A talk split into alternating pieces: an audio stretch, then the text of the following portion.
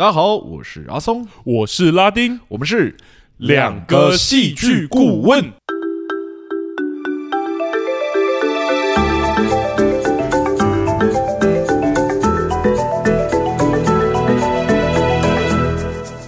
又谢谢大家回来收听我们的节目，欢迎大家回来。哇，好久没有聊台剧了。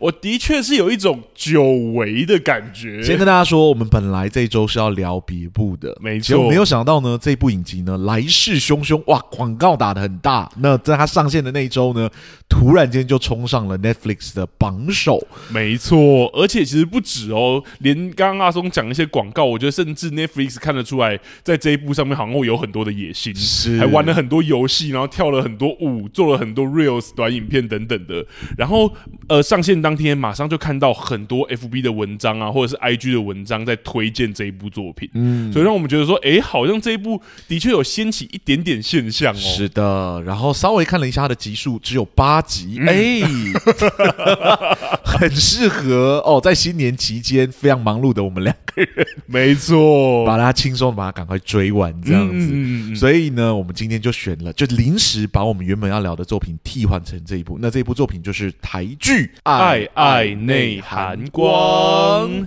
老实说，我在台湾真的不常见这种题材的作品呢、欸。嗯，你是说比较对情欲类的、啊，啊、探索就是台湾的性爱的价值观呐、啊。对，嗯，我觉得第十二季开始有的确有一些好像有一种我们这次在做一些新尝试的感觉，是包含聊了从来没聊过的港片，然后这一次也是我觉得台湾好像很少做这一种情色喜剧。就是国外其实还蛮多的，甚至韩国也有很代表性性的那个色即是空系列，嗯、然后呃更别提就是那个美国系列，我之前就有提过，如果要讲哎这一集可能要讲一下儿童回避，但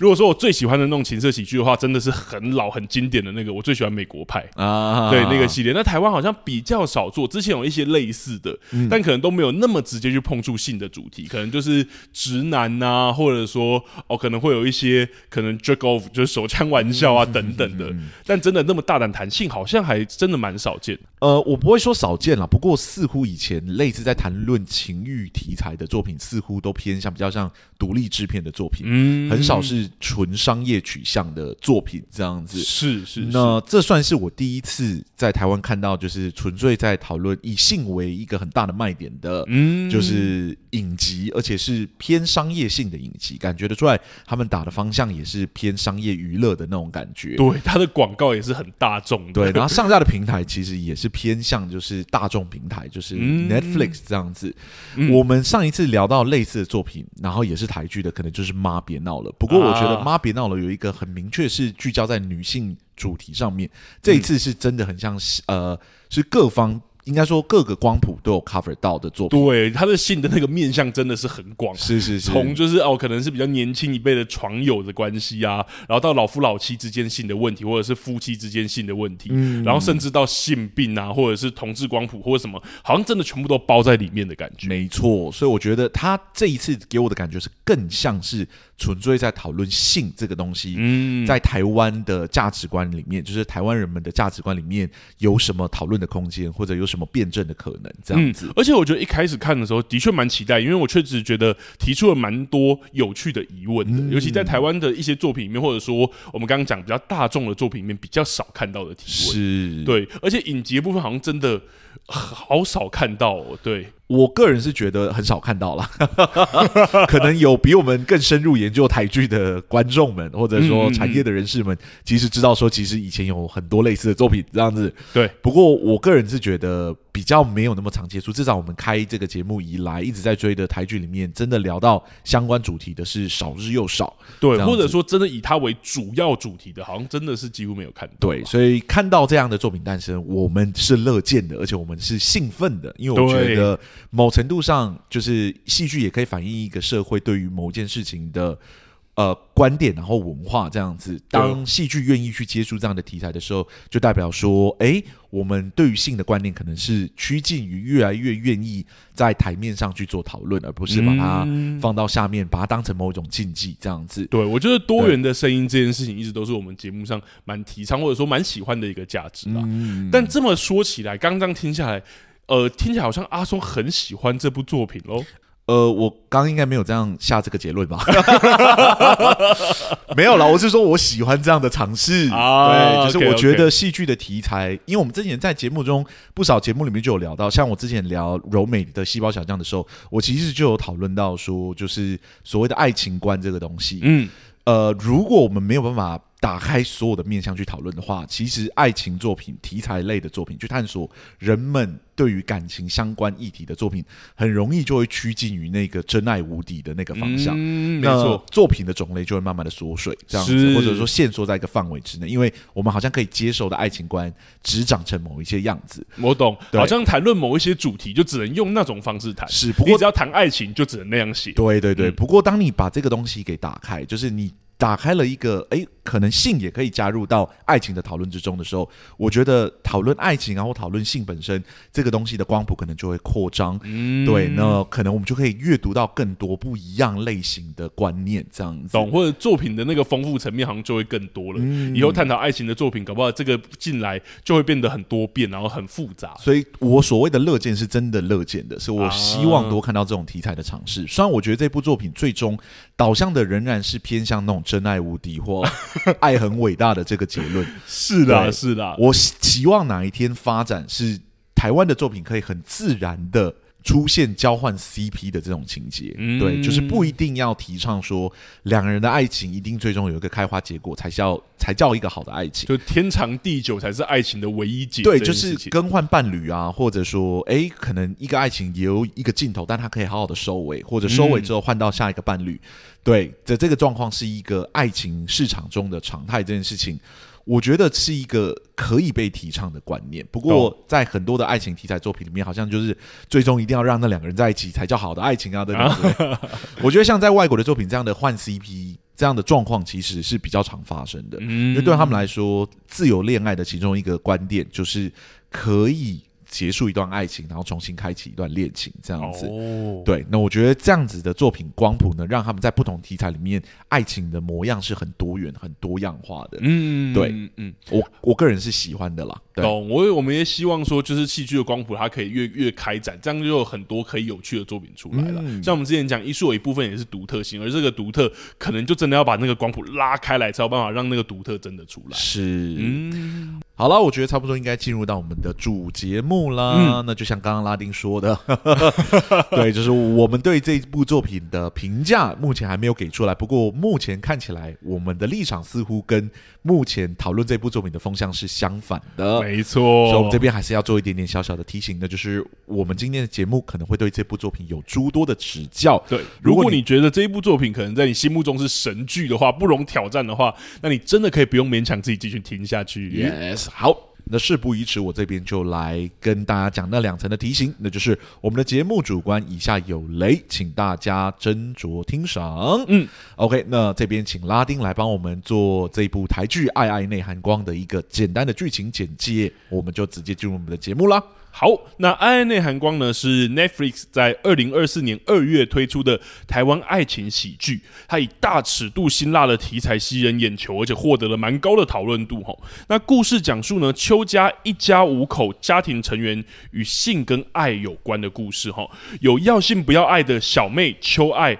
还有爱情路不顺的同志二哥，还有婚姻幸福不美满，这样暗示大家应该听得清楚了的 大姐邱薇，还有老。老夫老妻的邱家父母的故事，那其实整个影集呢，就是围绕这一家人各自对于爱和性的探索以及体悟所展开的一个一系列的故事。嗯、那这边我想问拉丁，就是对于这部作品它的基础的架设这件事情，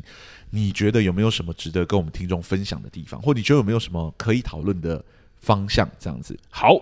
呃，纵观整体哈，我会说，其实《爱爱内涵光》是一部蛮有趣的作品。看完也可以理解，在台湾为何会有这样的讨论度吼，当中探讨的某些议题啊，提出的某一些疑问，的确是蛮有意思的。不过，就像我们节目刚开头说的，对于这一部作品，尤其在戏剧结构铺排跟选择上，真的有一些我们可以指教的地方。嗯，当中其实也不乏我们节目曾经聊过的一些主题啦，像是爱最大啊，或者是不绕远路啊等等问题，其实在这部作品都可以可见一斑。但既然作为年后的第一集，我就来分享我们节目中比较没有聊过的主题好了。嗯，那就是旅程的起点。旅程的起点。节目的老听众可能就会吐槽我啦，嗯、就是说什么新主题啊，没想到还是要讲旅程。对啊，啊，的确的确，旅程我们是讲到烂了，但我们通常就会将重点放在过程，关注角色的冒险啊跟成长，比较少提到起点的部分。那所谓起点呢，其实指的其实就是角色受到召唤前的那个状态，也是创作者编排旅程的时候一开始需要考量的。如果起点设定的巧妙，那旅程不仅能顺利的发生，还能大幅度提起观众的期待，为之后的成长跟戏剧张力埋下伏笔。那爱爱内含光其实分为三条主线哈，也就是大姐秋薇的婚姻线。二哥邱三小 就是邱佑生啊的同志伴侣线，只是我觉得秋三小很好笑，以及篇幅最长的小妹就是女主角邱爱的要性不要爱的爱情线。嗯、这三条主线呢，在旅程起点的选择上，有的表现的还不错，但有的就有些问题了。我们就先从不错的地方，就是称赞的部分开始好了，也就是大姐邱薇跟二哥邱佑生这两条线。这两条线我会想要一起介绍，其实是有原因的吼，在于他们其实都选择了不满意作为旅程的起点。嗯，这其实是蛮常见的一种起点选择。很多人在碰触旅程这个结构的时候，会有一个迷思吼，觉得像是召唤般的那个事件降临，然后让角色踏上旅程之前。角色应该都是处在一个很平衡的状态里，所以他们都很满意自己踏上旅程前的一切。其实刚好相反吼，很多时候角色对于自己的现状其实是感到明显的不满的，只是他没有动机或是足够的能量可以采取行动改变，或者是他以自己的力量很难撼动目前的平衡。而旅程的发生刚好就是让他们有办法面对并处理这一些不满的最佳机会。其实就像剧中回到剧里面，大姐秋薇对自己婚姻感到不满，从就是性事方面的互动，认为丈夫对自己好像不再热情了。她借由自身力量尝试去激起丈夫的性欲，可是却屡屡失败。正是因为以这一种不满意的平衡点作为故事或旅程的起点，朋友提出的那一个神秘的课程邀约，才能如此自然的成为引导秋薇去踏上旅程的那一个召唤。嗯哼。二哥邱佑森其实也是如此哈，身为同志的他，对于男友跟自己的互动感到不满，不满男友就是无法稳定的陪伴自己啊，对于男友要去相亲的事情感到心理不平衡，但他的脾气并没有办法改变男友的决定。在第一集的后半，我们甚至还得知佑森的父母其实知道他同志的身份这一件事情，而且父亲还为此感到不满，这更加强了我们对于佑森不满的认识。相较于承受家人压力的佑森，隐藏同志身份，而且还前去相亲的那个男友，自然会让佑珍感到不快。而这样内心不快的起点，哈，也就很顺水推舟了可以发展。例如说，他后续遇到的那个男生阿月，他们两人的邂逅，也就可以旅程就可以自然的发展下去了。那以上两条线的起点选择，其实，呃，我相信阿松听到这边应该也会同意，就是说不上有多特别啦。嗯，但都运用了各自内心的不满作为起点这一件事情，让观众去期待角色踏上旅程之后会遇到什么阻碍，又会得到什么成长。那接下来就要谈谈。我觉得有问题的部分了，嗯、呃，也就是小妹的，就是秋爱的剧情线哦。看过影集的听众听到这里，可能会以为我就是要说，哦，小妹对于自己的现状好像没有不满，所以这是问题、嗯、啊，不然哦，并非所有的旅程都要以不满作为起点啊，大家不要误会。满、嗯、意现状其实也可以作为一趟冒险的起点哦。这类旅程的召唤其实跟我们刚刚讲的不一样，它通常是以挑战或是灾难的方式来出现，去冲击这些角色的。现状，因为角色很满意现状嘛，所以他们不会主动寻求改变，所以就要有一个灾难或挑战出现，让他们为了去回到原本的状态努力，或者是对于原本的状态有新的体悟或是发现。嗯、也许原本的那个状态并没有他们所想的那么美满，原本原本的状态其实他们满意，但那只是假的，等等的。秋爱的亮相呢是什么呢？是 YouTube 频道的影片，在里面秋爱化身的爱老师说着他要打破性爱合一的这个大毒瘤。而之后跟男主角就是周平克发生关系前，秋爱也提出说：“哦，我们要订立床友的规则啊。”从这样的开局跟后面的剧情走向，其实看得出来，创作者是想要秋爱以就是很满意自己目前这个性爱分离的状态作为旅程的起点的，然后迎来接下来的挑战，走一趟信念被挑战，最后动真情的一个爱情旅程。这也是在类似题材的作品里面，例如说很早期的《泛泛之交》啊，或者《好友万万岁》里面常看到的。不过当中的有些操作却让我满头雾水吼。首先，秋爱跟平克他们其实从大学就认识了，根据台词，他们已经发生了数就是十次性关系了。这个时候才去订立床友规则的动机到底是什么啊？而且两个人在停车场还发生了骑机车的对话，大意是秋爱记得平克的车只载女朋友，然后平克就反驳说没有，是只有女友能骑他的车，而秋爱就表示说，诶，那我自己想骑骑看，然后平克就回说不可能。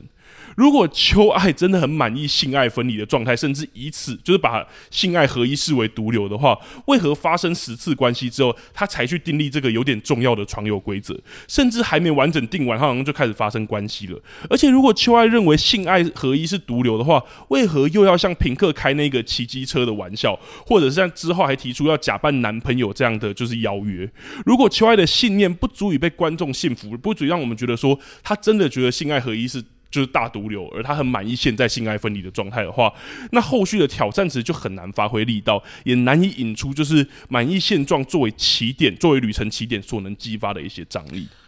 当然啦，其实我会觉得有另外一种可能是，创作者其实依旧想要求爱的故事是以不满作为起点，也就是其实秋爱一开始就动摇了啦，他其实一开始就对平克动情，所以他才会如此，包含就突然订立规则啊，还有开那一些玩笑啊，其实都是秋爱一种心口不一的表现。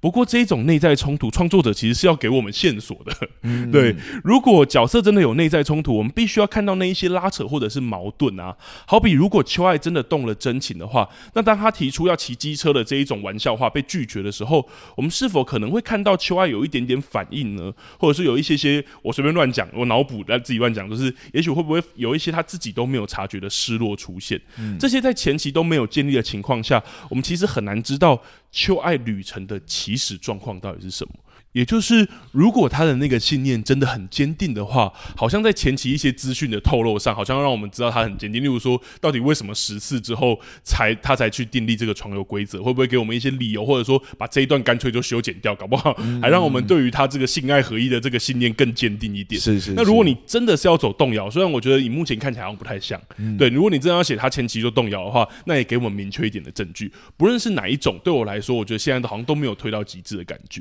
对。可是。明确一点的证据不就破梗了吗？如果它是有一个长尾效应，就是我要在后面的集数才发酵的话，哦，我觉得不用给我们原因呢，他只要让我们知道说，例如说像我们刚刚讲定床伴规则这件事，或者是他对于性爱和分离这件事情是有一个好像不容挑战这一件事情的。啊哈，就是说这个东西都还没定完，然后他们就已经发生关系，我就觉得说那好像不定也没关系，我可以理解不定也没关系的那个感觉，所以我觉得修掉的感觉好像是可以帮助这个角色。性爱分离的那个信仰的体现，这样子、嗯，对，而且其实这个角色在前面用词是很重的哦。嗯、我前面讲的那个，如果观众有看过就知道，是剧里面真实的用词，就是性爱合一的大毒瘤。嗯、但是在后续的表现，例如说很自然可以拿这件事情来开玩笑，或者是去假扮男女朋友啊等等的，你不会觉得那个界限好像有点？你不会觉得他就是一种情趣嘛？或者他就是在开玩笑？我觉得只能往开玩笑走，可是我觉得这对于角色起点，其实我觉得没有很有帮助的原因是我们一开始其实还在认识这个角色，嗯、这个信仰可能对我们来说信念我们都还没有建立起来的时候，你就已经拿它来开玩笑的时候，我会有一点错乱。当然我同意说这只是起点啦，就是我们其实其实还是要看它后续的发展怎么样发展，其实还可以坚定这一件事情。但我从后续我就知道说，哦，他要走的路线可能是哪一条。嗯、可是，在第一集的时候，我的确看完第一集我蛮不耐的。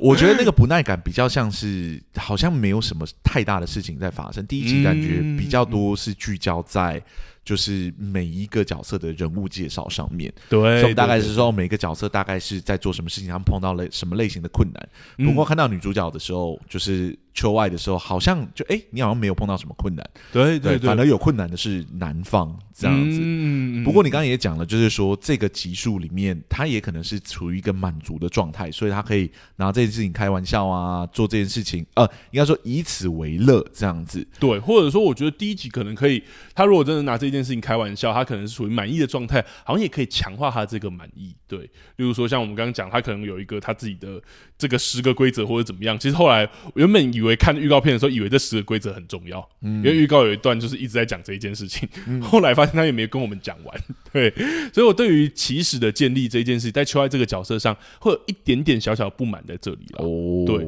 当然，如果我觉得以一集来定一部剧的生死，我觉得有点太严厉了。我觉得你是有点太严厉。我刚刚听完，我觉得还好啊，这个问题其实没有想象中的严重。是的，我完全同意，因为我今天在介绍这个主题，其实是我觉得还有什么可以讲，因为我觉得如果在讲。那个爱冲爱最大，或者是不绕远路这一件事情，我觉得好像都有点，就是都有点讲太多次，所以我想说，今天来分享一个特别的，就旅程其实可以细分成很多段落，而且这个很多段落其实都可以创作者都可以精心铺排，所以我特别点出这个问题来讲。嗯，那后面我其实就有点甩锅给阿松了，甩锅给我吗？对，因为后面的旅程我们就知道，其实真的有不少问题。对，因为我刚刚想要聊的确实是秋爱这个角色的其他问题。嗯，我觉得聚焦在他的起点上面，似乎没有办法真的很点出这个角色为什么那个旅程上没有办法充分的发挥这个角色的特质。嗯，对，不过。没关系，我这边也稍微来分享一下我对这部作品的整体的感觉好了。没问题，那就交给你喽。呃，尽管在台湾现在对于性的观念其实已经越来越开放了，性在绝大部分人的观念里面，其实都还是一件私人私密的事情嘛。没错。那无论是整体的社会风气或者个体的价值观，好了，在线下的台湾里面，对我来说，我觉得性的讨论或多或少都还是有一点禁忌的成分在里面。嗯。但禁忌归禁忌，没有人可以否认性其实是一种人类的生理需求，对吧？对，甚至可以说它是一种社会繁荣的根本。哈，嗯，无论台面上有没有讨论的风气，从古至今呢，从来没有人能够压抑住人们对于性的好奇心。而有好奇心的地方呢，就有可能产生戏剧。哎，爱爱内涵光就是这么一号作品嘛，一部以性为主题的影集，一部探索着当代台湾人爱情观还有情欲观的戏剧作品。是，那先来说说我对这部作品的整体评价好了。老实说，这部影集真的是来势汹汹哦，嗯，而且它释出的画面也都很火辣，在各方的平台上面的宣传又打得很足够。我本来以为呢，这部作品是会更刺激一点点，嗯，挑逗着那种观众的敏感神经啊，同时挑战着这个性观念还是相对保守的台湾哈。不过呢，看完这整部影集之后，我才知道我对这部影集做了错误的期待。这部作品呢，确实有不少的情欲画面，也确实有深入探讨一些性观念相关的议题哈。不过，整部影集所传递出来的讯息却远比我想象中的保守许多哈。甚至有一些时刻，我甚至还有这种微妙的卫教的氛围的感觉。我其实也有，好像是在就是这部影集在教育着观众一些良好的性观念这样子。嗯寓教于乐固然不是什么坏事了，在戏剧中传递某一些价值观，其实也算是一种常态。没错。不过呢，如果在做这件事情的同时，忽略了戏剧娱乐的特质，我想。就有可能有一点点本末倒置了啊！而我想在《爱爱内涵光》这部影集里面，目前我觉得所面临最大的困境，可能就是这个，那就是这部影集整体的戏剧张力略显不足哈，甚至它的爽点、它的娱乐点其实都不太明确哦。而造成这个现象最主要的原因，我想就是这部影集那个角色价值观与冲突不符合的问题了哦。对，那在戏剧作品之中呢，想要维持观众的注意力的最主要的方式，就是创造一个良好的戏剧冲突，嗯，让角色呢想办法去应对，去付出行动解决，而只要那个冲突足够的庞大，大到角色难以轻易解决的程度呢，戏剧的张力就会油然而生哦。嗯，而在《爱爱内涵光》这种以人物情感为主要冲突来源的，要创造戏剧冲突的最好方式，就是明确呈现每一个角色的价值观，还有他们的底线在哪里，并借由戏剧的情节去挑战、冲撞角色的价值观还有底线啊，并且呢，在之后的疗愈的过程中呢，让角色获得新的领悟还有成长，这样子。嗯然而，这两个面向《爱爱内含光》这部影集似乎都没有真的铺陈的很成功。嗯、同意。这部影集呢，虽然呈现了四组特色鲜明的角色群哦，虽然呢有成功拉出每一个角色的差别，不过呢，嗯、对于他们的价值观还有底线的诠释似乎不够充分哦，在。安排相对应的障碍时，感觉也不是完全依附在每一个角色的设定上面，导致作品在呈现人物冲突的时候呢，偶尔会出现情绪推不太上去的感觉，因为好像所有的事情并没有聚焦的往某一个方向前进啊。那我觉得我们还是实际讨论这部影集里面的人物好了，嗯，就实际的举例这样子。好，呃，首先就是我刚刚我们在聊的那个，就是。第一组 CP 就是秋爱还有平克哈，没错，两人呢是明确的炮友关系，提倡的是一种性爱分离的爱情观。在这部影集里面，开始的时候呢，秋爱在床上就已经跟男主角讲述着两人之间所有炮友之间的规定，哦，好比说不接吻、不拥抱，哎，不隐瞒感情现状、不过夜等。在性观念上面呢，这部影集对于这两个角色其实有足够的琢磨。虽然你刚刚讲的就是十个底线或者十个不可跨越的那个规则，好像没有全部讲出来。不过我们大概可以理解他们的价值观就是性跟爱是分离的。没错。那我们其实对于这件事情是有足够的印象的。不过这似乎是只有解释了性的部分。嗯，却没有真的解释到什么，解释到他们对于爱情的态度到底是什么？对于他们来说，嗯、爱情究竟是一个什么样的东西？它与性又有什么本质上的不同？Right？、啊、所以，如果我碰到了一个可以爱的人，指的是什么呢？是可以嫁的人吗？是可以娶的人吗？是个可以托付终身的人吗？是能够聆听他们诉苦的人吗？还是可以陪伴他们一起开心的人呢？哇！如果观赏这部影集的时候，我们的观众不理解两人是如何看待爱情这件事情，我们又该如何知道两人是如何极力避免彼此爱上对方的呢？嗯，观众又要如何体会到所谓的性爱分离究竟是一个什么样的状态？嗯，如果这部影集完全避讳不去谈哦，或者不去诠释两人对于爱情的态度，那也就算了。不过呢，这部影集却偏偏安排了一段，就是秋爱这个角色与前男友复合的情节的桥段，这样子。嗯，对。但最后呢，却因为秋爱发现自己的改变之后呢，导致这段感情无疾而终。是，但由于我们事先不清楚秋外对于爱情的诠释到底是什么嘛，所以在演到这个桥段的时候呢，我们似乎也很难理解，对于秋外来说，到底是什么东西变了？对对 对，就是他说：“哦，我好像没有意识到，我已经不能接受以前那样的状态。” But like, what are you saying? What do you mean？对不对？对你对爱如果有一个障碍，你跨越了，但那个爱障碍到底是什么？对，或者你的你对爱情的。观念已经改变了，那到底是什么东西改变了？你你原本是什么？你后来是什么？这段感情到底为何走不下去？对吧？嗯，那回回到平克这个角色身上，这个人物呢，似乎在与秋爱保持炮友关系的时候呢，其实就已经逐渐爱上对方了。是，对于这个角色来说，爱情又是一个怎么样的情感？对吧？嗯，在逐渐爱上秋爱的过程中，这个角色又面临了什么样的心理冲突？两个人的旅程是聚焦在爱情上面的。OK，嗯，不过这部影集呢，却完全忽略这两个角色对于爱情的理解还有诠释。在这样的基础底下，啊，观众要解读这两个角色那微妙的心理冲突，恐怕真的是比想象中困难非常非常非常多哦。可以理解。好，那我们来谈谈第二组 CP。好了，邱威还有林世杰这对夫妇，嗯，两个人呢是婚姻状态。剧情呢强调了他们不想要孩子，那、嗯、也强调了他们现在的婚姻陷入了一种性冷淡的状态。好，但有趣的是呢，这部影集为这一对夫妇所安排的冲突却跟婚姻的忠诚度有关。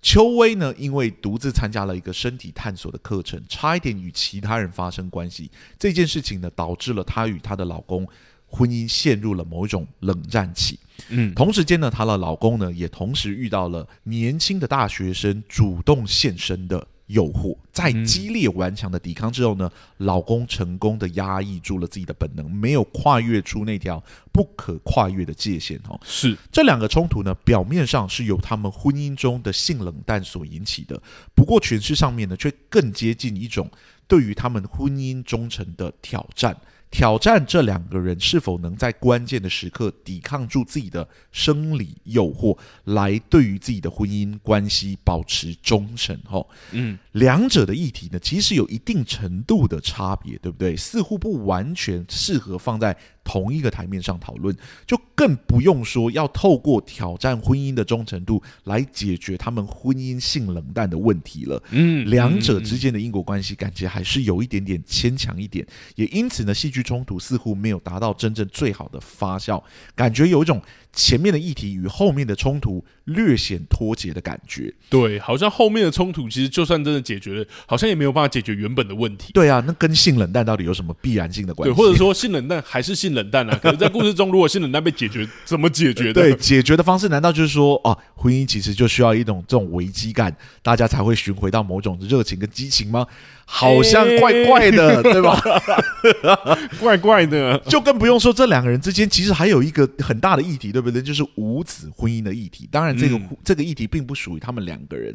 这个议题呢，其实是在于满足家人期待这一块。是，但是此剧到后面的时候，几乎就是完全放弃解决这个议题，将母亲转化成一个开明的大人后呢，这个议题就很微妙的在这部影集里面消失了。嗯。不过呢，相比于其他的两组角色呢，我觉得这一组的问题其实没有想象中的大。哦，某程度上来说，就是我感觉不到前面的议题跟后面解决的方式有没有什么真的必然性的关系。不过你真的退一万步来讲，他们或许真的是有关系的，好不好？嗯、但我们来聊聊其他的角色。好，那就是第三组 CP 邱佑生还有李月这两个角色。嗯、不过其实大部分。那个影集聚焦的是在邱佑森的感情探索上面，对吧？这个角色所碰到的议题是什么呢？是他在关居关系中那种。委曲求全的状态，没错。具体来说呢，是同志伴侣中可能会碰到的状号的问题。当然，还有陪伴呐、啊，还有就是男方需要满足家人期待等等的问题。很多，或者是男方需要出去玩，所谓这件事情奋际之类的。对。不过在性方面、生理的方面，他也是没有得到完全的满满足的。嗯，right。幼生在开始的时候呢，为了迎合他自己的男朋友，哦，从一号转为零号，在爱情的关系中承受着。不平等的待遇，哈，嗯。然而呢，这部影集在处理这个角色克服性格困难的方式，就是哦，他委曲求全这件事情的的方式呢，比想象中暴力很多。嗯，那是什么？那就是让他换男友就好了。换男友之后怎么样？不仅没有撞号的问题，他跟李月的性格还很契合，彼此互补。哦，李李月呢，更是一个专情而且深情的角色。嗯，唯一那个暴力犯罪背景的这个缺点呢，也在结尾的时候呢，用一个。我自己自首的方式很轻松的就解决掉了，是，真的是应验了那一句哦，感情碰到状况的时候呢，一律建议分手的这个状况，这个建议这样子。看来分手真的不仅可以解决问题，还可以还可能可以换到一个非常理想的伴侣哦。嗯，这种障碍还有冲突以及完全不成正比的解决方式，不仅在议题呈现上没有帮助，它在戏剧的冲突上面也没有办法产生相乘的作用。哈，我想也是因为解决的方式其实很简单。创作者应该也有意识到，所以影集呢才会花相当大的篇幅去诠释这个角色的什么面相，就是他有一个赌博天赋的那个面相，甚至呢还延伸出了一条哎隐瞒家人自己工作内容的支线哦。不过这个情节演到最后结尾的时候呢，似乎也完全消失于这部作品之中，是 right，就是他有没有一个正规的工作，他。用赌博赚钱这件事情，似乎也不是一件需要被讨论的事情。对对，道道德难题有没有道德难题？为什么好像这部作品也没有处理这件事？对，完全的、完全的忽略了这部作品之中。探索就是他跟他家人之间的关系，而且在某一个时刻的时候，甚至有感觉到他们想要谈论就是他同志身份这件事情，家人可能是有意见的，就是父母有吵到这件事情，有蛮明确的吵对，所以就会想说，所以到底是要解决还是没有要解决？你提出的所有的议题在后面的时候，只有一个议题被解决了，而那解决的方式就是让他换男友。对，而且其实如果看过的观众就知道，其实他是先跟阿月发生关系，嗯，然后才分手的。然后那时候觉得哇，解决的方式很暴力，对，他也没有真的跟男朋友谈他们的问题是什么，是。对，就是哎，而且真的分手的时候，你也感觉不到，就是对方那个男前男友，就是那个时刻应该是前男友了，对于这件事情的不满啊，或怎么样，他好像也欣然就接受了。是是是是。那前面他那个哥哥底到底是怎么回事？对啊，对啊，为什么一定要想办法把你的男朋友给追回来，对吧？为什么不能在哎两人关系变冷淡的时候，哎好像价值观不合的时候就慢慢的放手？那份前面出现的执着，为什么到后面这个男友又可以轻轻的放下？我其实觉得这一组的问题是跟你刚刚讲第一组蛮像的，嗯、因为其实看后来，就是我后来因为我们要准备下一集，所以我们有就有做有处有做一些功课。然后那时候重看的时候，我发现说，其实男友就是他说分手的时候，男友有跟他讲说，就是你转过身来自己跟我讲。嗯、而这件事情好像在以往就是幼生的角色委曲求全的时候，他不敢做这一件事。是在那一刻他转过来了，可那转过来的问题就跟第一组的问题一模一样，就想说，所以你到底跨越了什么？就是你的感情观到底发生了什么变化？就他碰到了一个更适合他的男人，这样这个问，这个是吧？这个是这个影集提出的解决方案，所以充满问号啊！就是这个答案好像哦，因为他遇到了一个就是可以接受男，所以他有勇气了。这真的是创作者想要讲的吗？我不太确定的，你懂我意思？理想上，如果我们真的想要提倡某一个角色克服他自己的性格缺陷，那当然是在没有辅助的情况底下。得到那个领悟比较重要嘛，嗯嗯，就是我得到了一个我可能觉得可以对我更好的人，不过我跟你分手的理由跟他没有直接的关系，是，而是我觉得我应该要为我自己做一做一些什么事情，嗯，对，而是或者说因为那个人而我为什么变勇敢？我自己本身主动的成长是什么？对，就是让我们感觉到这个性格的转变其实跟他某一种觉醒有关，是，是，而不是因为他已经找到下一段感情，对。有点对了，有点歪曲的感觉。对，就是我们可能会讲说，人物的成长的理由似乎被不同的原因给在戏剧之中，我可能会用这个词，就是要被其他的原因给污染了。哦，right，导致你其实没办法看清楚，就他究竟为什么做出了那个改变。嗯，对，我同意，因为我觉得有时候污染其实是可以造成复杂度的。嗯，但有时候如果是在人物自己的成长上面，那个污染反而会真的让我们觉得说，这答案这个。这个答案真的是好的吗？对，感觉不是很正面呢。或者感觉就是你要大家先找到下一个，然后再把这个甩了。对，对，应该说好的污染是增加复杂度啦。可是这个污染好像真的就是会让我以为是那一个。好啦，我可以理解说，好像有一些人可能真的就是必须知道有一个人可以对他更好，他才愿意放弃可能比较不健康的关系。嗯，不过我又感觉不到这是创作者真的想要提倡的某一种价值观。同意。对，我觉得他真的想要提倡在那个画面之中，甚至那个台词，就像你说的，转过来好好跟我说。这件事情似乎都在证实了，其实他得到了某种勇气，而那种勇气其实是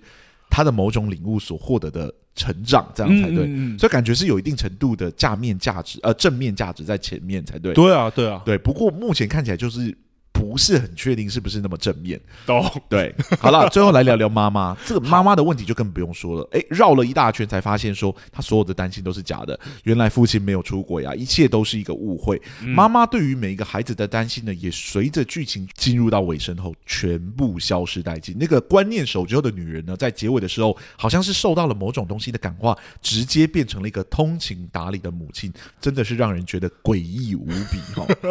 感觉她跳过了超多。东西对啊，好像很多原本在意的都不在意了。哦，你二女儿不生孩子啊，呃，大女儿不生孩子，Who cares？Right? 女儿在做除毛的工作，I don't care。前面还很担心，因为这样哦摸人家下体，然后大家会觉得你不检点什么，后面好像也不在意的。是儿子是个同性恋，儿子的工作他不知道啊。不，也不是很在意这样子。对，住在那个那个猪窝里面，就是他形容的啊，就是很像有屎的味道的那个房子里面，也没差了。叫他们搬回来住也没差了，这样子。突然间，这些事情都不是重要，这些前面你有提到的事情，你担心的事情，你甚至是追着大女儿，一直逼她一定要想办法生个孩子，要留住她的老公，这件事情对你来说都不重要了。这些事情好像在你的婚姻状况好像得到了某种修复之后。就解决了，嗯，不过那个修复究竟是不是真的修复啊？一开始发生的事情是，她的老公在他们结婚纪念日的时候打手枪，就是在房间里面独自打手枪，也不愿意碰她。这件事情是整件事情的导火索。是，结果绕了一圈，哦，他没有出轨，他没有就是呃，他只是去卖假药或者怎么样。嗯，这件事情有解决掉他不碰你的这个状况吗？对啊，因为中途你也聊到了，就是这个妈妈也聊到了，就跟大女儿坦诚，是你爸爸不碰我。对，对啊，我真正生气的其实不是他打手枪，是他不碰我，然后他还做这一件事情，是才让我是是是是才让我很在意。我也有我的生理需求啊，我也怎么样？这些事情，对啊，跟他没有出轨并没有直接的等号关系哦。对，而且也是到后来，好像这样把话讲开了之后，两个人又对彼此有兴致。我真的会应验你刚刚说的那句话，所以这部作品是要讲说危机会带来转机吗？这部作品提倡就是，你只要婚姻出现状况，就是想办法去惹一件很麻烦的事情，两个人的凝聚力就会回来，两个人的感情就会获得修复，这样子。因为其实我会压抑的是后面其实有一些很大的主题，我会说爱最大，我会在开头讲爱最大就是这个原因。嗯，例如说，呃，女儿其实有一个很大的门槛是，就是她之所以就是求爱啦，她之所以会就是要爱呃要性不要爱的原因，是因为小时候的那个上酒店的事件。嗯，然后她跟妈妈讲的时候，妈妈有帮她讲了一个原因说，说哦，其实爸爸不是真的那样。对，就是啊，那是逢场作戏啊，对啊，对啊，对对啊，所以你不要讨厌你的爸爸。对，然后他是他是怎么样忘记，反正就帮他弄了一个理由，结果后来发现这件事情是假的，就是其实是妈妈讲来骗求爱的，他帮爸爸圆了一个谎，然后可是他也没有追究爸爸做了这一件事情，而且甚至这一件事情其实对女儿造成蛮大影响，因为自己有跟妈妈讲。永久性的伤害，对，然后就这样带过去，然后我想说，哇，这个这已经不是爱最大了。这就是爱超大，这是爱使人盲目，所以我就会有一个好奇，或者说像你刚刚讲，其实好像也可以。等下我们第三个主题也许会聊，就是好像到最终还是回到一个说家庭血浓于水，好像所有的问题不是那么困难被解决，大家终归是一家人的那种感觉。嗯，好像像你刚刚讲，不管是大姐的那个婚姻忠诚的问题，还是后最后面这一个，就是我们前面以为你不碰我，或者是性冷淡的问题，都可以用爱这件事来解决。是，可是这部作品又很少去谈论爱到底是什么。对对，或者说我们眼中的爱是什么？就是说家人的爱到底是什么？对，它的主题其实聚焦在性上面，不过他讲的是一段还对我来说还是蛮传统式的家庭的爱的故事。对对对，对，就是哦，大家彼此之间互相 cover，彼此互相就是帮助彼此这样子。而对我来说，这其实也不会不行。嗯，可是你已经提出了性的主题了，如果你要讲究爱，对我来说，它势必要有某种碰撞。嗯嗯嗯，他才有办法让我们知道说这两者的关系是什么。不然我会有一种，我现在真的有一种很奇怪的感觉，会我会有一种滑坡的感觉。你懂我意思？就是是，就是我现在。哎，我创造了一个不知道怎么解决的问题啊，反正是有家人的爱就解决了。对对对，就有这种，就是我我就我会有一种看玩具，我很想跳出来说，我在跟你讲性，你在跟我讲爱。的那种生气，那种在政论节目前真的看很多，就有这种冲动，我就很想跳出来咆哮的那种感觉，所以我就觉得在看这部作品的时候，觉得有可惜的地方在这里啦。嗯，就我我觉得传统没有关系，就是如果你最后还是想要提倡爱的主义，我觉得没关系，每个创作者有自己的的的概念或价值。对啊，对因为。真的收的很突然呢、欸，嗯、而且真的有很多的议题明明还没有获得解决，嗯，但好像就真的完全消失。就像我刚刚讲的，就是儿子赌博赚钱这件事情，嗯，那个开赌场的去自首了啊，你这个赌博赚钱的，你那个钱 你有还给人家吗？对啊，而且你后续的到底会怎么做？就是好像也没有。对啊，就是你也犯罪啦，赌博本身这个行为也是犯罪啊。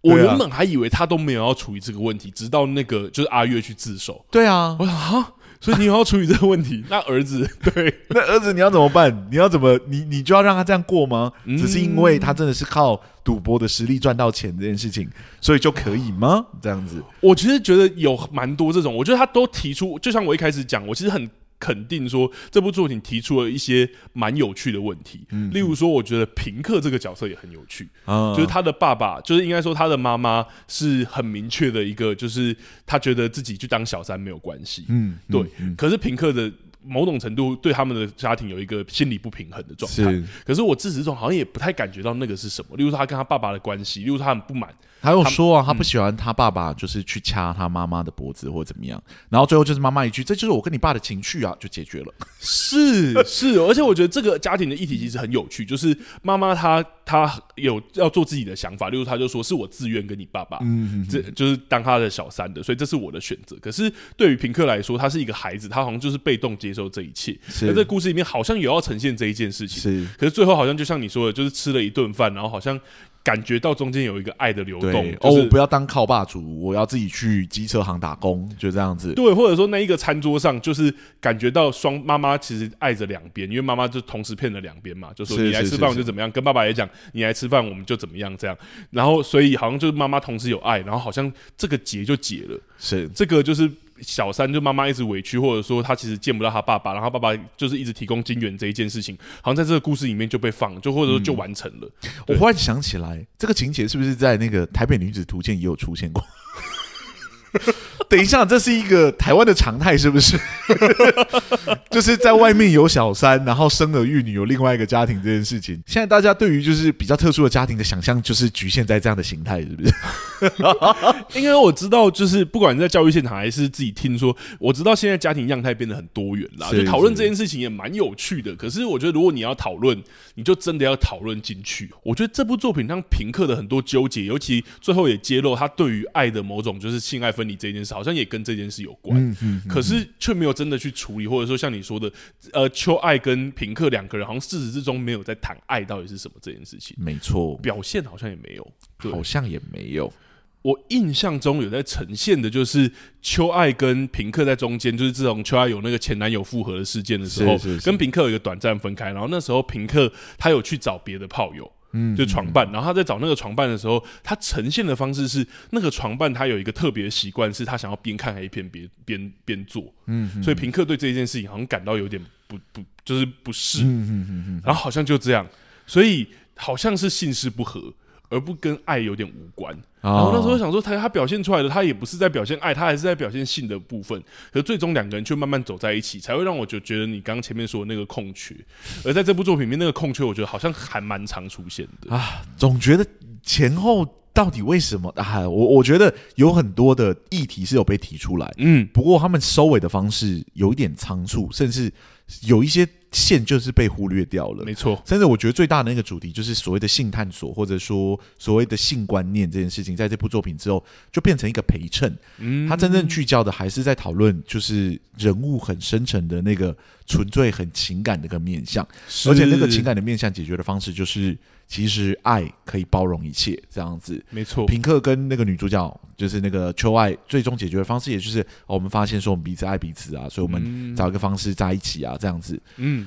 ，Yeah，吧，前面那个女生真的讲了很伤人的话，嗯，对啊。有没有要先解决？就是他有没有要好好的跟你道歉，然后说我拿你最可能最痛的事情来攻击你这件事情，嗯嗯嗯、似乎也没有要解决这件事情。对啊，我觉得如果你真的要处理情感面，你就真的要处理它，而且要细腻的处理。是是，是，对。如果你要，而且尤其是你要做这种鬼转，我觉得鬼转不会不行。可真的要好好处理，我们一直在讲这件事啦。嗯、对、啊，因为我看到的是，我觉得那个冲突很棒啊，就是他、嗯、他因为跟他关系不错，所以知道他最痛的点是什么，嗯、所以用最痛的点去攻击他，这个就是造成很大伤口的那种伤害。是这种东西的修复是会很讲究技巧的，至少说在编剧的呈现上是会很看你的处理处理的。技巧到什么程度？我觉得有点就像你之前讲那个炸弹，对，就是已经炸到剩残骸了。你要怎么把它捡起来再拼起来？嗯、你不可以跟我说炸完之后啊一下就好了啦，怎么可能？那就不叫炸了，那就不要随便炸。对，那就不要丢那么大的原子弹，这样、嗯、就丢一一些小小的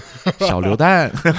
一些小小的鞭炮，对，一些小小的鞭炮就好了。对，对，就是 I don't get it，为什么要把事情闹那么大，嗯、然后不好好的去收尾它？了解，对，哎啊。好了，最后一个主题，我觉得最后一个主题，我们刚刚是不是有不小心把它聊完了？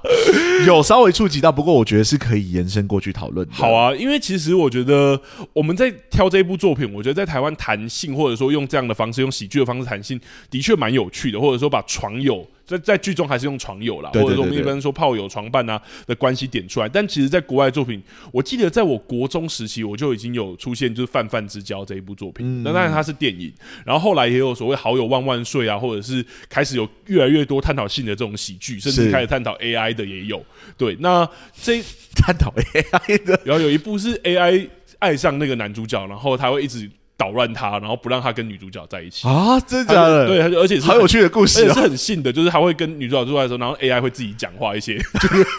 很像 Siri 会捣乱，Siri 是小三的那种感觉啊。对，是是是。那可我们讲回来，我就是像《好友万万说》或《泛泛之交》那一部那一类的作品，也就是一开始一样，男女主角之间会有一个床伴关系，他们会订立一个明确的我们不能在一起这一件事，而这当中也有可能像故事里面呃有点藏污纳垢，有一些创伤，而在这个清创的过程，两个人慢慢可能真的发展。成爱情关系，这样。而在这一部作品里面，我觉得好像也看到那一个痕迹，就是在创作里面，像我们刚刚其实已经讲很多，就是好像像他还是想要讲说，呃，可能爱终究其实没有那么可怕或危险。你说爱？对啊，就是我应该说性啊，性跟爱一定要分离这件事情。哦、他好像不走到后来就是说，哎、欸，其实两个人陪伴的关系有可能会产生爱啊，或者是什么这件事情。嗯、所以我觉得我刚刚一直在强调说传，我觉得传统不是问题，重点是怎么处理。但我觉得提倡的观念也很有趣，所以我不知道阿松怎么看？你觉得这部作品最后，例如说针对秋爱跟平克的关系所提出的一个结论？就像我们刚刚有讲的，就是呃很多的事情其实有被他们点出来。那我觉得用这么大篇幅去讨论，就是可能各式各类的，就是情欲的需求啊，或者性爱关系之中的对等关系啊，或者就是说性爱的各式各样的形态等等之类的。其实这部作品呢，都慢慢的帮我们就是把性爱这个主题拉到台面上来讨论，至少说。呃，他的讨论方式是直接的，你看得出来，他们是针对这个主题进行大规模的讨论。没错，不过就像我说的，就是我不太理解，都已经这么大大幅度的花时间去讨论这些东西了，为什么最终传递出来的某种观念对我来说还是相对蛮传统的？嗯，或者我会说，真的有点有些部分有点保守。对，那我觉得保守没有关系，就像你刚刚讲的保守没有关系，只是说你那保守的结论落在哪里，那个结论究竟有没有？提倡应该说不要说提倡啊，我觉得提倡是一个很大的字，但是就是说这个讨论的方式究竟有没有让我们更愿意去讨论就是性这件事情？嗯，就是我们把它拉到台面上当成一个戏剧的主题去讨论，就是赋予它某种程度人性化的层面嘛。是对，也就是说我们正常化或正当化讨论它这件事情。嗯，对，所以我就会好奇说，你下的结论究竟有没有让我们讨论，对我们讨论性这件事情是有更大的？就是影响呢？对，因为我觉得应该说，你把它拉到台面上讨论，呃，不管像之前可能是职人去拉一些职业出来，我们会希望它可以更深入，或者是让我们有更人性化一面可以去理解或了解它。嗯、至少在这一个层面上可以做这一件事。对，就是说性是一个很正常的需求，是一个生理的需求，这样子。嗯、而它也会有它的问题，而它的问题可能也需要被解决。是是是。那好，我知道说可能不适合跟某一个年纪以下的人讨论。不过真的到了某个年纪之后，是不是就不应该有这么多的规矩？该讨论的时候，其实应该要好好。的讨论，那我觉得其实很多的自媒体在做这件事情，已经慢慢的在推崇这个观念。戏剧可能追的比较慢一点点，但是它终究追上了。嗯，那这部作品作为就是二零二四年，它反映了我们这个社会对于讨论性这个观念的某一种态度。对，那究竟他反映出了什么样的态度，是我比较在意的。嗯，对。那我刚刚所说的保守跟传统，如果只是说好，有一些事情他们不想要呈现的那么露骨，或者说只是把性当成某种噱头去做宣传这样子，所以呢，结论结在一些就是啊，大家合家欢乐的这种状态的话，我个人是 OK 的。嗯，当然。不过，我个人刚刚所说的保守跟传统，并不是这个点，right？、嗯、我刚刚所说的保守跟传统，是我们究竟有没有真的让讨论性这件事情变得没有那么污名化？对对，或者是那个禁忌性有没有比较消失？对，那我个人。不是很满意这个作品最终得到的某一些结论，嗯，我就先讲讲我真的最不满意的，就是就是秋外跟平克所得到的结论，嗯，呃，我我所说的结论，并不是说他们最后就是啊在一起，对两个人最后发现性爱合一是一件比较好的事情，这样子，嗯，这个当然是可以讨论的，对，性跟爱完全分开到底是不是好事，我觉得不是重点，对，重点是他们认为性。跟爱分开这件事情，有这样观念的人，通常小时候会有一个很大的创伤。这件事情让我觉得就是看起来有点怪，因为平克有嘛，嗯，平克就是看着他妈妈被就是跟他的那个爸爸上床，对，就是上床啊，然后有那种掐脖子啊，比较暴力的状态，所以产生了阴影。那个秋爱也有，秋爱就是看着爸爸去上酒店，牵着别的女生的手，嗯，所以对他们来说，他们都有一种对于爱没有办法产生信任的那种关系，然后在作品之中直接给了他一个名称叫“爱无能”这样子，嗯，对。那在这样的前提底下，爱就应该说性本身就是一样是一个，好像是一个不良影响的产物，你懂我的意思吗？嗯嗯，就是我们好像认为只有性这件事情的时候，它就是不纯粹的，它没有办法被。正，它不是一个正常的事情。对，就是你性爱分离这件事情，一定有一个背后的原因。对，所以其实性爱合一可能才是正常的。虽然我觉得这些说法对我来说都有一点危险，都有一点危险，因为它都有点绝对，并不是说哦，只要你信仰这个就是不好的或什么，而是我觉得都这个这部作品好像把它摊开台面讲，然后把它变多元的讲法。可是到最后讲到最后，好像还是只有唯一解。对，就是最终你还是要找到爱，爱才是唯一的解决方式。我不是，并不是否定这件事情，我也觉得就是有爱这件事情也是很重要。我自己也是一个爱情的提倡者，这样子。嗯嗯。不过有人就是有不一样的感情形态嘛。对啊，并不是只有一种的感情形态。对啊，而且其实我觉得你刚刚讲一个关键是二零二四年的台湾这一件事情。嗯、其实呃，甚至很多 podcast 也都开始在讲这一件事情，就是把所谓的不管是约炮啊还是什么，也作为一种选择，嗯，或者是刚讲床友床伴。而我觉得这部作品去把这一件事提出来是有趣的。嗯、可是他最后收的结论好像是说，你有那个约炮或是床友床伴，好像跟你一些创伤或者是应该需要被解决的东西有关。嗯，的时候，我会觉得好像又回到过去那一种，这是一个禁忌话题的。对，就是就是啊，你有这样的想法是一个不正常的想法，这样。对对对，或者说我们不用去谈论太深层，像你刚刚讲的那一些人怎么运作的逻辑，或者说不要说那些人，很多人运作逻辑搞不好都不一样。是是是，就十种人约炮或是有床伴，可能十种人的想法都不同。嗯，但在戏剧作品里面有没有办法真的把它拉上台面来讨论，或者是让我们对这些人有一些深层的探索，或者是去去提出这些疑问？但我觉得最终给的答案对我来讲，我用一个有点危险的词，就是对我来讲。有点太轻易或简单了，嗯，而那个轻易或简单才是我觉得保守原因。就是我说的保守，不是说哦还要回到爱还是什么，而是好像就是不去谈它。对对，就像你刚刚讲的，就是如果老夫老妻之间真的有性冷淡的问题，我知道这也是台湾很多人会有的可能会 遇到的问题。对，那可是怎么解决这个问题？最终就是啊，你只要有。你只要回到家庭的爱，那你自然对彼此就会有兴趣，对很多的事情就会消失了。Like, 对，It's not like that, right？对，我就我就有一种感觉，很像是以前，就是我如果失恋，然后别人跟我说，那就你就不要去想，就会好了。然后我想说，就一样，就例如说，像最近有很多教育在讨论说负面情感这件事情，然后我觉得这也是有趣的，就是负面情感被拉上台面讨论，但。我觉得这部作品就有一种好像要把它拉上台面讨论，但最终的解决方法还是说，好了，你不要去想它，嗯，你去想爱，你就会看到那些答案的。对，可是他有一些地方又会下很重的口味，嗯、对吧？好比说，就是邱佑生那个角色，嗯、对吧？就是他一开始就是出轨嘛，嗯、直接跟那个阿月阿月这个角色就是做爱了之后才跟男朋友分手，是后来在。阿妈的灵堂上也做了一次，我不理解为什么忽然又在这一个面向又走的这么前卫，就好像是性是一个爱很大很重要的表现方式这样子，嗯嗯嗯，然后一定要用最极端最剧烈的方式让你去看到，就是原来这两者之间合一的状态有可能是一个很好的结果，是对。来，我又不确定说你的尺度会不会又突然间拉的很大，而且大到我不太确定是不是合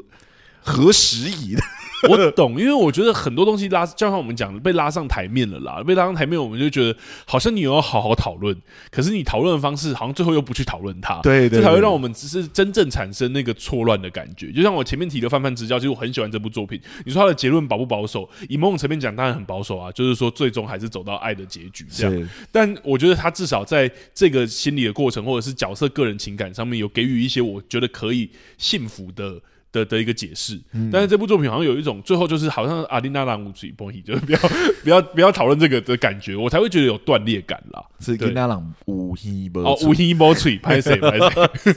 我才会有那种断裂感啦。嗯哼哼，对啊，好吧，大概是这样。其实还是乐见这样的作品。端到台面上来了。不过我我有一种我不确定说这个创作者是不是在创作的过程中还是考量到说台湾可能是一个相对保守的社会，所以不敢接受度，对，不敢跨的太夸张等等，是有很多的顾忌啊，很多的想法等等之类的。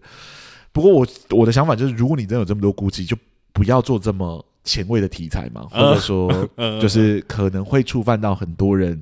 传统价值观的题材这样子。因为像你说，还是有很生猛的地方嘛。没错，就是。我会觉得有点错乱，就是究竟你是要走很前卫，让人觉得好禁忌哦，好猎奇哦，还是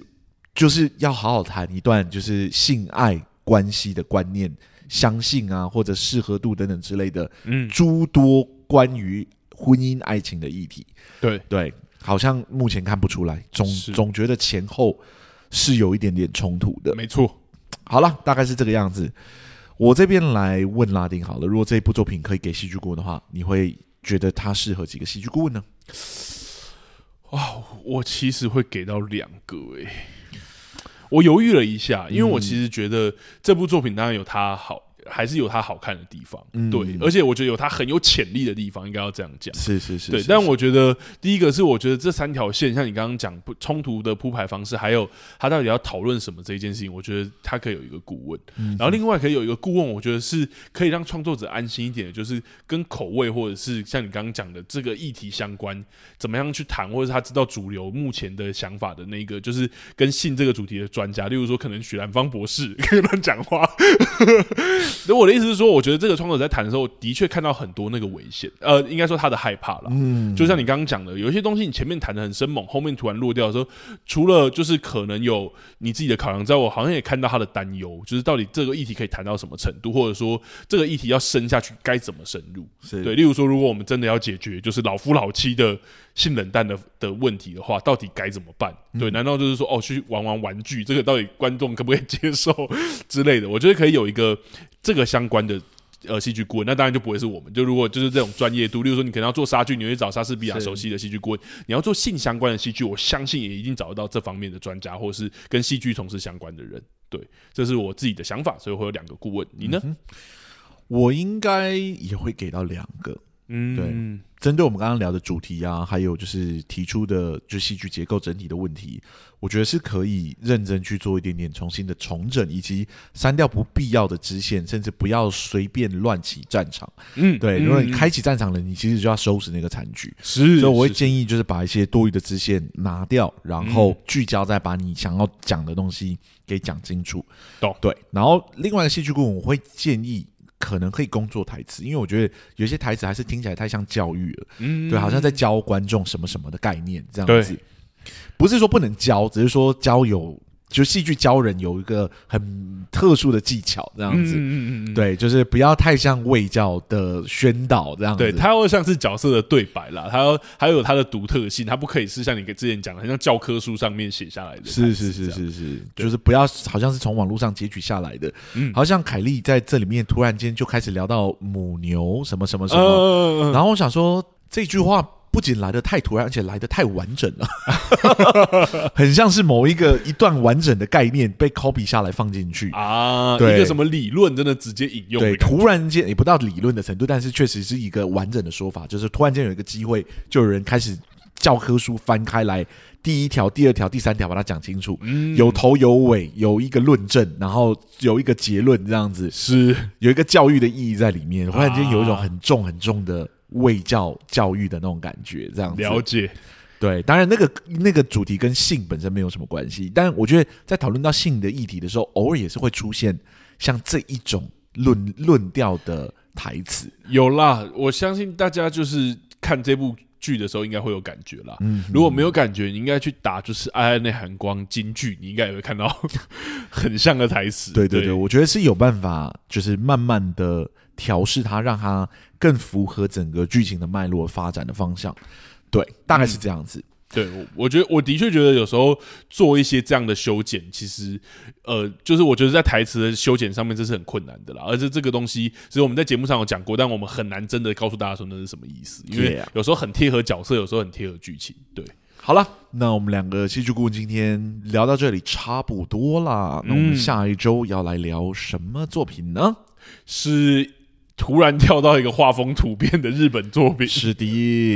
其实我自己还蛮期待，也是 Netflix 上的作品，叫做。入侵者们的晚餐，没错。虽然上映有一阵子了，嗯、不过最近刚好电影院没有特别想要看的作品，所以我们就想说，有人推荐了这部作品，我们也想再看一次笨蛋节奏写的作品，这样子。而且是不是影集了，是电影，不知道他的文笔在电影里面会怎么发挥，所以呢，就把它列入我们的节目来聊了。是，好，那我们两个戏剧顾问今天录到这里就这样了。如果喜欢我们的节目的话，欢迎到各大 Podcast 平台给我们五星的好评。让更多人可以认识我们。如果呢，想要跟我们做交流的话，脸书、IG 粉丝专业都可以私讯我们，我们这边都会尽快的回复你哟。没错，如果呢想要赞助我们的话，我们赞助功能已经打开了，给我们一点支持吧。好，两个戏剧顾问今天录到这里就这样了，谢谢大家，谢谢大家，拜拜，拜拜。